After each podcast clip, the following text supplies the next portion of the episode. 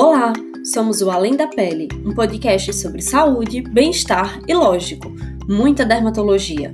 Nossa equipe é formada por estudantes de medicina da Liga de Dermatologia da Universidade Federal do Vale do São Francisco, além de muitos convidados e parceiros da área da saúde. Então, vamos começar a discussão de hoje?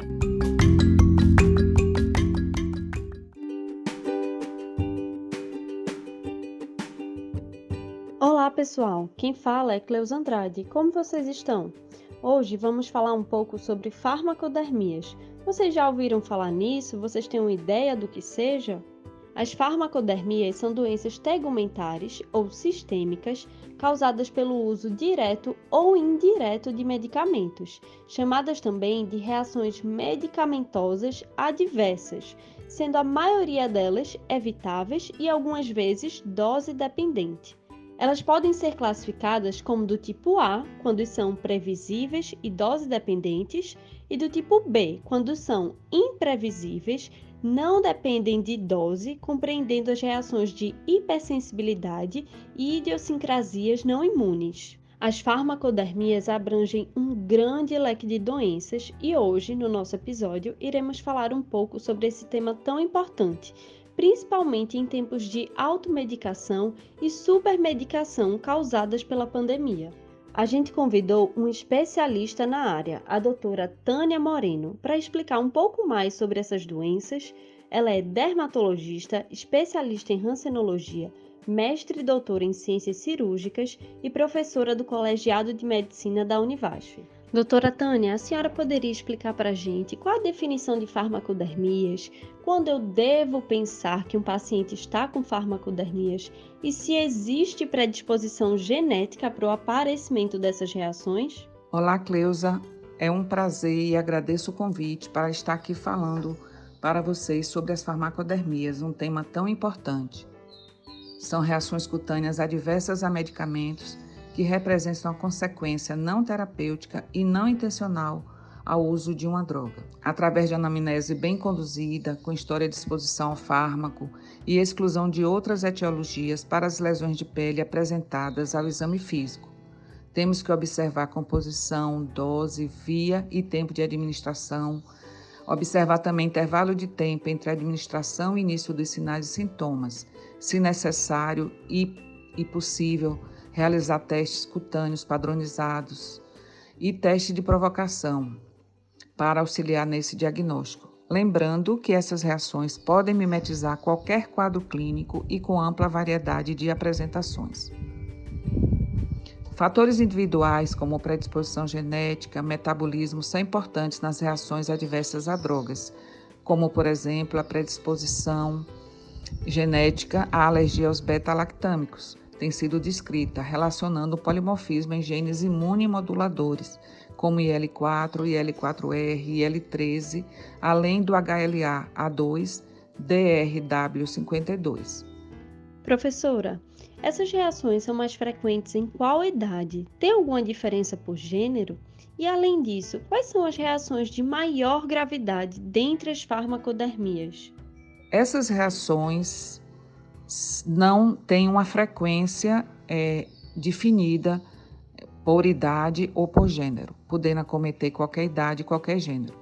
Não se conhece exatamente uma tendência de gênero ou idade para apresentar esse tipo de reação. É, entre as farmacodemias graves, nós podemos citar a síndrome de Steven Johnson, a necrólise epidérmica tóxica, chamada NET, e a DRES, que é a reação cutânea à droga com eosinofilia e sintomas sistêmicos. É possível diferenciar as reações imunológicas das não imunológicas e como eu posso fazer isso? Algumas vezes o quadro clínico nos permite fazer essa diferenciação e outras vezes não é tão simples assim. Doutora Tânia, quais são os tipos de reações quando elas são do tipo imunológica e não imunológica? As reações de hipersensibilidade segundo a Organização Mundial de Alergia, podem ser alérgicas ou não alérgicas, conforme apresentem ou não mecanismos imunológicos como desencadeantes. Historicamente, as reações imunológicas a drogas foram descritas no contexto da classificação de gel e cumbis. Este modelo continua sendo clinicamente útil embora a maior parte das alergias à droga não envolvam mecanismos imunológicos específicos e, por exemplo, se deva antígeno cutâneo associado a linfócitos circulantes, agindo como receptor para células T é, específicas, específicos para a droga em regiões alvos de pele. Imunológicas, podemos citar a urticária, o choque anafilático, as púrpuras, as vasculites, eczemas, exantemas, anemia hemolítica, dentre outros. E não imunológico, podemos citar as mais frequentes, erupção fixa à droga, eritema nodoso, erupções liquenoides e outras. O exantema morbiliforme maculopapular é o padrão mais comum de erupção cutânea à droga, correspondendo a 30 a 50% dos casos. E, lembrando que podem ocorrer também exantema morbiliforme por infecções, como por exemplo sarampo. É, costuma ocorrer em volta de duas semanas após iniciada a droga que provoca o exantema. Erupções fixas a drogas, chamada eritema pigmentar fixo, estão relacionados com medicamentos utilizados esporadicamente, como acetaminofém, anticonvulsivante, aspirina, anti-inflamatórios não esteroidais, dipirona, barbitúricos, benzodiazepínicos, beta-bloqueadores, contraceptivos orais e outros. As lesões iniciais são lesões numulares eritematosas com, posterior hipercromia. E quando há reincidência do uso da droga, elas se tornam novamente eritematosas e às vezes acometem outras regiões novas, daí o nome eritema pigmentar fixo. Professora, na sua prática clínica, existe algum medicamento que é o campeão em apresentar farmacodermia? Na minha experiência clínica, os anticonvulsivantes, os analgésicos e os anti-inflamatórios não hormonais são os que mais comumente provocam reações cutâneas a drogas. Como é feito o tratamento dessas reações? O tratamento das reações adversas a drogas compreende a retirada imediata do medicamento e a terapêutica habitual para as diferentes manifestações clínicas. Em pacientes com reações graves, a distinção dos mecanismos envolvidos muitas vezes é desnecessário. Reações anafiláticas ou anafilactoides, independente da presença de anticorpos IgE específicos, terão tratamento emergencial. O tratamento de emergência dessas reações graves deve ser iniciado com a administração subcutânea de solução milesimal de adrenalina, que tem se mostrado efetiva na maioria dos casos. Além disso, ela tem sido melhor tolerada. A esse tratamento deve-se adicionar um agente antihistamínico intramuscular e corticoide intravenoso.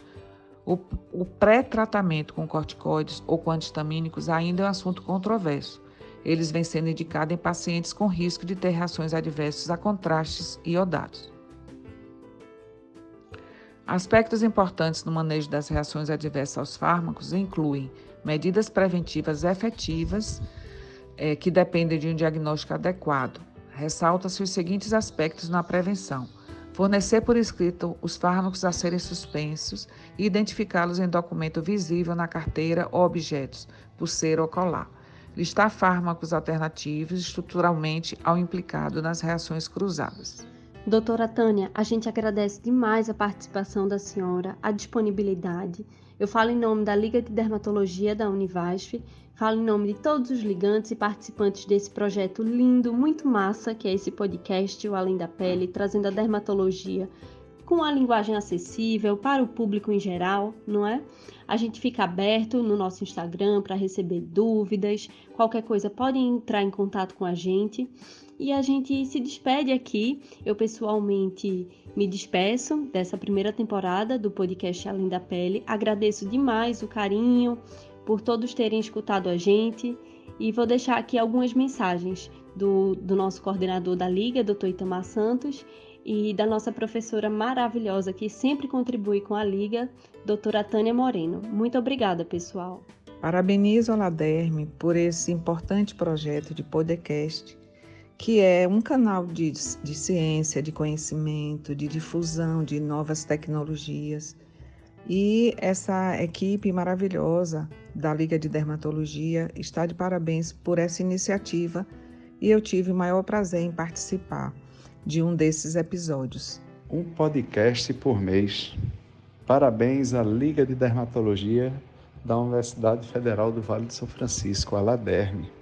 Me sinto honrado em estar participando dessa liga com grande atuação de todos os seus membros, coordenação ativa e que tem um objetivo de trazer conhecimento para toda a população. Né? Os assuntos nesses, nesses podcasts foram os mais variados, envolvendo prevenção, orientação e até mesmo cuidados com a pele.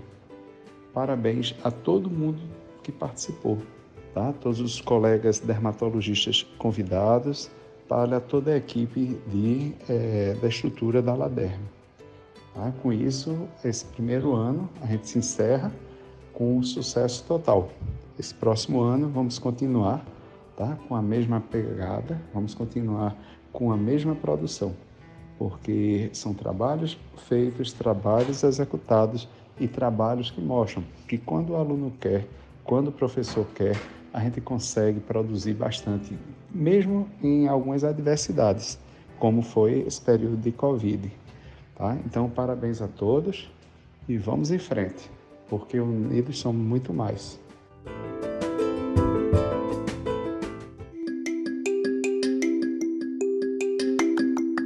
É isso, pessoal. Obrigada por terem ficado com a gente até agora. Não se esqueçam de nos seguir no Instagram, laderme_univasf. Por lá estamos sempre postando conteúdo de qualidade. E podem entrar em contato com a gente por direct ou através do e-mail ladermeunivasf.gmail.com. Até o próximo episódio!